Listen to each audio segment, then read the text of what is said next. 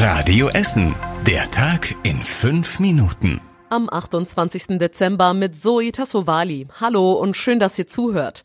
In der letzten Woche des Jahres schauen wir mal zurück auf 2022 und zwar heute gemeinsam mit den Bezirksbürgermeistern.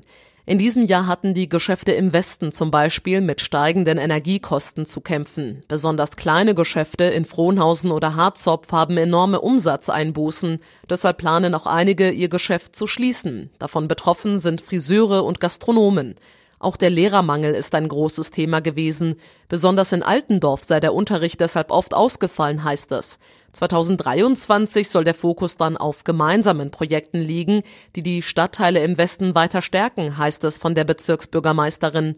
Unter anderem soll es interkulturelle Feste geben, um auch die Gastronomen zu stärken. Auch im Essener Norden hat sich in diesem Jahr viel verändert. Zum Beispiel wurden die Emscher und der Katernberger Bach komplett renaturiert.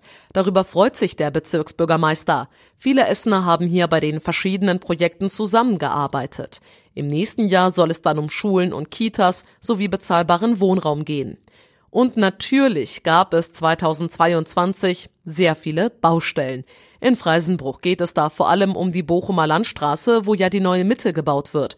Es ist ein großes Thema, wie man die Bau- und Parksituation dort am besten lösen kann. Das hat uns der Bezirksbürgermeister erzählt. Im nächsten Jahr sollen dann viele Baustellen voranschreiten. Außerdem wird es um die Gelände gehen, die aktuell brach liegen. Dort könnten mehr Generationenhäuser oder Kitas entstehen. Gut lief hingegen die Neugestaltung des Stähler Zentrums. Das wurde verschönert und Leerstand verringert kostenlos in den Grugerpark oder ins Ruhrmuseum. Das geht mit der Ruhrtop-Card.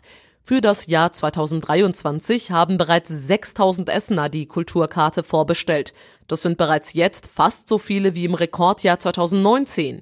Für die Anbieter der Ruhrtop Card ist das ein gutes Zeichen dafür, dass sich der Tourismus im Ruhrgebiet nach den Corona-Jahren wieder stabilisiert. Mit der Ruhrtop-Card könnt ihr im gesamten Ruhrgebiet in mehr als 90 Schwimmbäder, Museen und anderen Freizeiteinrichtungen entweder kostenlos oder ihr bekommt Rabatt an der Kasse. Bei uns in Essen sind immer mehr falsche Polizisten unterwegs. Diesmal ist ein Bewohner am Viehhauser Berg in Werden ausgeraubt worden. Die falschen Polizisten wollten in die Wohnung des Mannes, doch die Bewohner dort waren skeptisch, weil die vermeintlichen Polizisten keinen Dienstausweis dabei hatten oder Uniform trugen. Daraufhin drängten die Unbekannten zwei Frauen in die Wohnung, ein 56-jähriger Mann wurde geschlagen, die Täter klauten Bargeld und flüchteten. Die richtige Polizei sucht deshalb jetzt nach Zeugen. Eine genaue Beschreibung der Täter findet ihr auf radioessen.de. Bei uns in Essen ist noch bis Freitag eine Krippenlinie unterwegs. Mit der 109 könnt ihr euch zehn verschiedene Krippen anschauen.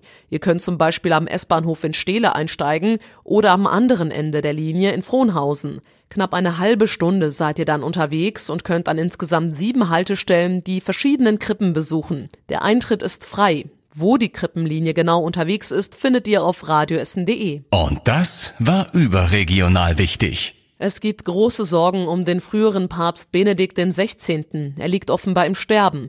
Sein Gesundheitszustand habe sich in den vergangenen Stunden laut dem Vatikan verschlechtert. Die italienische Nachrichtenagentur ANSA schreibt, er leidet an Atemproblemen.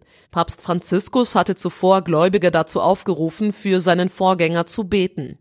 Der als Josef Ratzinger geborene Bayer wurde 2005 zum ersten deutschen Papst seit fast 500 Jahren gewählt. Er trat 2013 aus gesundheitlichen Gründen zurück. Und zum Schluss der Blick aufs Wetter. Es wird eine regnerische und windige Nacht. Es kühlt sich außerdem kaum ab.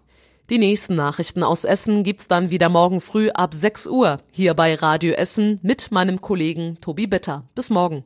Das war der Tag in fünf Minuten. Diesen und alle weiteren Radio Essen Podcasts findet ihr auf radioessen.de und überall da, wo es Podcasts gibt.